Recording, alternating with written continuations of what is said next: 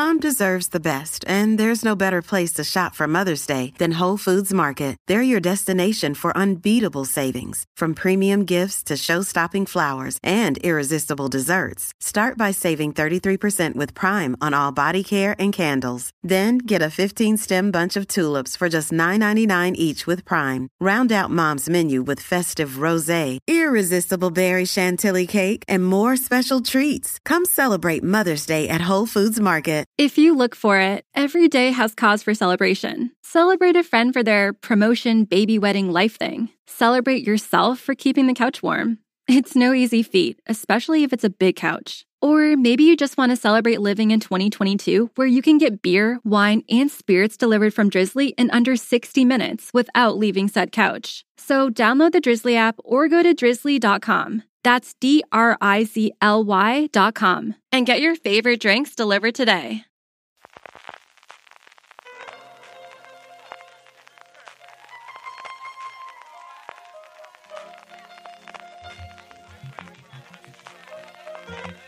Estás escuchando Fuera de Series con CJ Navas.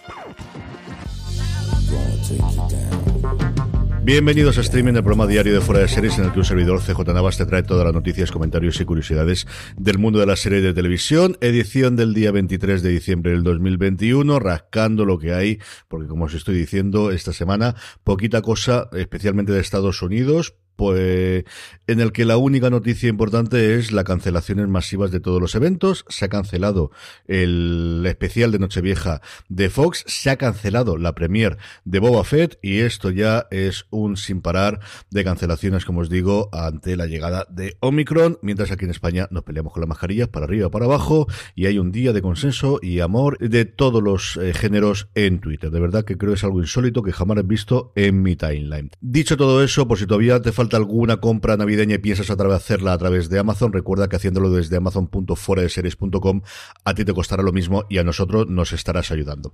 Vamos con el programa, lo primero, ración doble de follow-up. Y es que ayer metí la pata hasta el fondo hablando de Hilda. Bueno, no metí la pata hablando de Hilda. Hablar de Hilda siempre es bueno, de la serie animación en Netflix, pero no sé cómo estas cosas que de repente se te escapan de la cabeza, se te va del radar y no o no recordaba o ni siquiera sabía que el 30 de diciembre nos llega la continuación de la maravillosa serie de animación en forma de película, se llama Hilda y el Rey de la Montaña, como os digo, nos llega el 30 de diciembre gracias a José Mateos, que es la primera persona que me ha dicho en Telegram, y posteriormente me han recordado que estaba nominada a dos premios Annie de animación que comenté ayer en el programa, y es que mm, es cierto que no está en ninguna de las categorías principales, es a mejor dirección y a mejor eh, música, pero en fin, que se me escape esto con Hilda, madre mía, necesito que termine el año o no, conforme a la cosa, ya veremos. La otra noticia, el otro follow-up, lo dábamos la noticia el fin de semana cuando repasábamos toda la serie de Antena 3, era esa serie sobre Ángel Cristo y Bárbara Rey, llamada Cristo y Rey, con muchísimo morbo y muchísimo interés, y que tiene ya su primer casting. Lo daba en exclusiva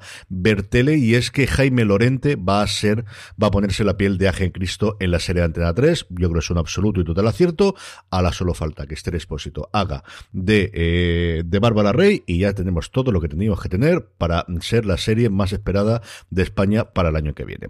Vamos con las noticias y tenemos alguna de aquí y alguna que se me había caído de entre los huecos y se me había quedado en el tintero porque había que completar como fuese, al menos daros 10 minutitos de contenido. Es que de verdad que está la cosa complicada. Una de ellas es la confirmación del estreno de Operación Marea Negra, que es una serie de cuatro episodios dirigida en su totalidad por Daniel Calpasoro, un reparto que encabeza Alex González, que no es precisamente el santo de mi devoción, pero bueno, vamos a ver qué es lo que nos da en esta serie, que eh, completan un nutrido grupo de gente, quizás lo más conocido es Nerea Barros y Luis Zaera, y nos pone en un narco submarino, la sinopsis nos dice noviembre de 2019, un semisumergible de construcción artesanal atraviesa el océano Atlántico con tres toneladas de cocaína en su interior.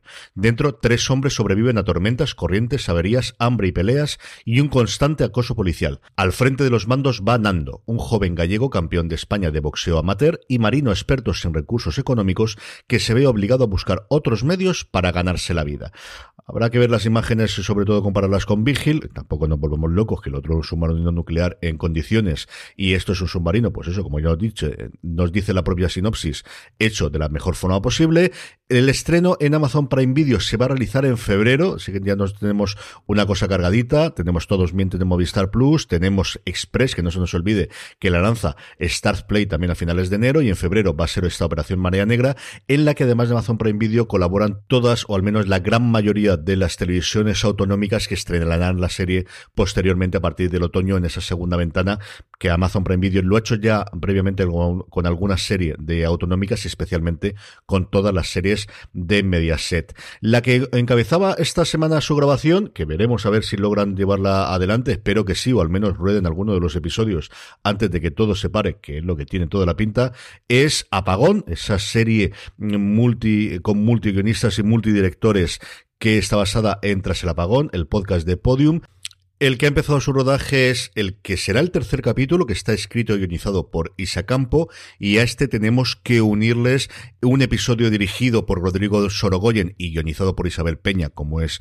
norma habitual de la casa, otro dirigido por Alberto Rodríguez y como también es norma de la casa, guionizado por Rafael Cobos, que es el que la ha acompañado de siempre en La Isla Mínima, en El Hombre de las Mil Caras o en La Peste, otro escrito por Alberto Mariani y dirigido por Raúl Arevalo y el último de ellos dirigido por Isaki Lacuesta que está eh, escrito por Fran Araujo y también por Isa Campo que eh, repite en este caso. La serie nos lleva a un mundo en el que una tormenta solar impacta en la Tierra causando un apagón generalizado. En esa nueva realidad se desarrollan cinco historias de personajes que luchan por adaptarse a un mundo sin electricidad, ni telecomunicaciones, ni medios de transporte, en el que tienen que enfrentarse a sus necesidades, instintos y miedos más básicos. En Tras el apagón, es cierto que había personajes diferentes en algunos de los episodios, pero una trama más o menos horizontal. Aquí no sabemos cómo de independientes serán los episodios, pero desde luego el planteamiento inicial y la el hecho de tener distintos directores y guionistas, parece que la naturaleza episódica va a estar bastante, bastante presente en esta adaptación. Otras noticias, una, bueno, curiosa y alegre para esta fecha navideñas. Ding dong, it's Drizzly. Someone sent you holiday drinks. Hey, thanks. Can I guess what it is? Eggnog from a friend? I don't think so. A vintage red for dinner with the in-laws tonight? How did you know I'm going? Or is it apology scotch from your neighbors for driving through your lawn? What? That was Randy? Aw, it's a mezcal for my dad. Wow. Is he single? Download the Drizzly app for alcohol delivery or order online at drizly.com. Es que el 2 de enero en Cosmos se va a estrenar el especial de Navidad de Crimen en el Paraíso, una de esas series, hablamos de ella en fuera de series durante este fin de semana, que no te engaña, que siempre te saca una sonrisa a la boca, que se hace muy bien y estaba inédito este especial de Navidad en España, 90 minutitos para aquellos que disfruten la serie, el 2 de enero se estrena en Cosmo. Y otra serie de la que se habla muy poco y yo creo que tuvo la mala suerte de cuándo se estrenó y cómo se estrenó y la difusión internacional que tuvo es Snowfall, que va a estrenar ya su quinta temporada en febrero, el 23 de febrero en Estados Unidos. Es una serie original de FX en Estados Unidos que aquí emitía HBO España en su momento, que a mí me gustó bastante lo que vi en su momento, pero yo creo que al final era vueltas con el mundo de la droga en Los Ángeles, que ya hemos visto en muchas, muchas series, y la cosa era bastante complicada. Uno de los grandes atractivos para mí era ver a Sergio Pérez Mencheta en una producción americana. De hecho, si yo no recuerdo mal, le pilló el COVID en alguna de las temporadas, eh, el primer confinamiento en el, rodando en Los Ángeles en alguna de las temporadas, que sabéis que es un actor que a mí me fascina y me encanta y me gusta todo lo que ha hecho. Yo sigo eh, diciendo que su personaje, el papel que hace en el episodio del CID del Ministerio del Tiempo, es el mejor episodio que ha tenido la serie y mucha parte y mucha culpa la tiene él. Es alguien que me gusta y mira que no he visto lo que todo el mundo me ha dicho que vale muchísimo la pena, que es su labor como actor de teatro y como director teatral. Pero al final, esto de estar en provincias hace que la cosa se complique mucho. Y es una de las cosas que, he hecho mucho de menos el, poder haberlo visto. Pero, como os digo, quinta temporada de Snowfall, el 27 de febrero en Estados Unidos. A ver si la sigue teniendo aquí HBO Max o, por el contrario, pasa a englosar las filas de Disney Plus. Y una última noticia de industria, y es que la primera traba que había para la fusión o para la compra, o como queramos llamarlo esto, de Discovery y de Warner Media, ya ha sido superada, has tenido la autorización de la Comisión Europea, le faltan varios requisitos, entre ellos el más importante es sus homólogos eh, norteamericanos que le den esta misma aprobación. Si todo va así, el nuevo gran mandamás del conglomerado, que es David Zaslav, a día de hoy el CEO de Discovery, espera tener todo fijado y cerrado para mitades del 2022. Lo principal que falta por aprobarse es, como os decía, por un lado, la aprobación de las autoridades americanas y por otro lado los accionistas de Discovery. Los de AT&T no tienen que aprobarlo, lo de Discovery sí. Si es así, pues tendremos otro gran mega gigante a mitades del 2022. En cuanto a aires, hoy poquita cosa, pero muy grande, porque tenemos un avance del 2022 de todo lo que nos va a llegar en HBO Max y junto con algunas que ya conocíamos y sabíamos como Peacemaker o House of the Dragon, que es de las cosas que más empezamos, eh, esperamos, o La Edad Dorada, que es la que nos va a llegar mucho antes, la eh, vuelta de otras series, algunas que sabíamos que iban a llegar, como Barry, y otras que no sabíamos nada ni habíamos visto imágenes, como Westworld. Junto con ellas tenemos We Own This City, que me apetece mucho, mucho verla, y vemos a Jason Bertham, nada, todas las escenas son cuestión de uno o dos segundos como policía de Baltimore, así que totalmente a favor. Y por otro lado, una nueva temporada de His Dark Materials y la otra que tengo mucha curiosidad por ver, que es la de los fontaneros de eh, los de la Casa Blanca. Vemos prácticamente todo el elenco. Esta es una serie eh, política con Woody Harrison, con Justin Terox, con Lina Headey, con Toby Haas, espectacular, dirigida por David Mandel, que fue el responsable de las últimas temporadas de VIP. Cinco episodios contando la historia de Watergate, que vamos a tener muchísima cosa del Watergate en el próximo año por los anuncios eh, que hay, por los avances que hay.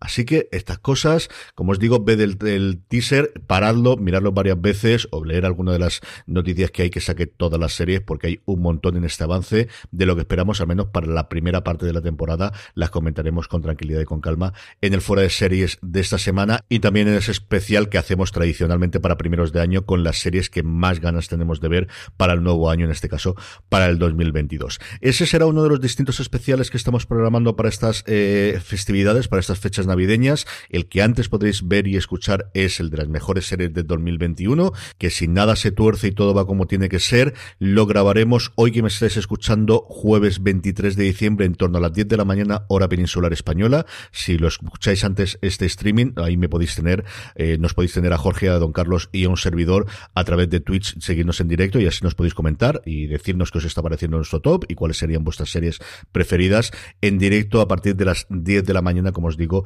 en horario peninsular español, estaremos grabando. Y poquita cosa más, eh, buena noticia del día, pues a todos aquellos que os haya tocado la lotería, muchísimas felicidades y me alegro un montón.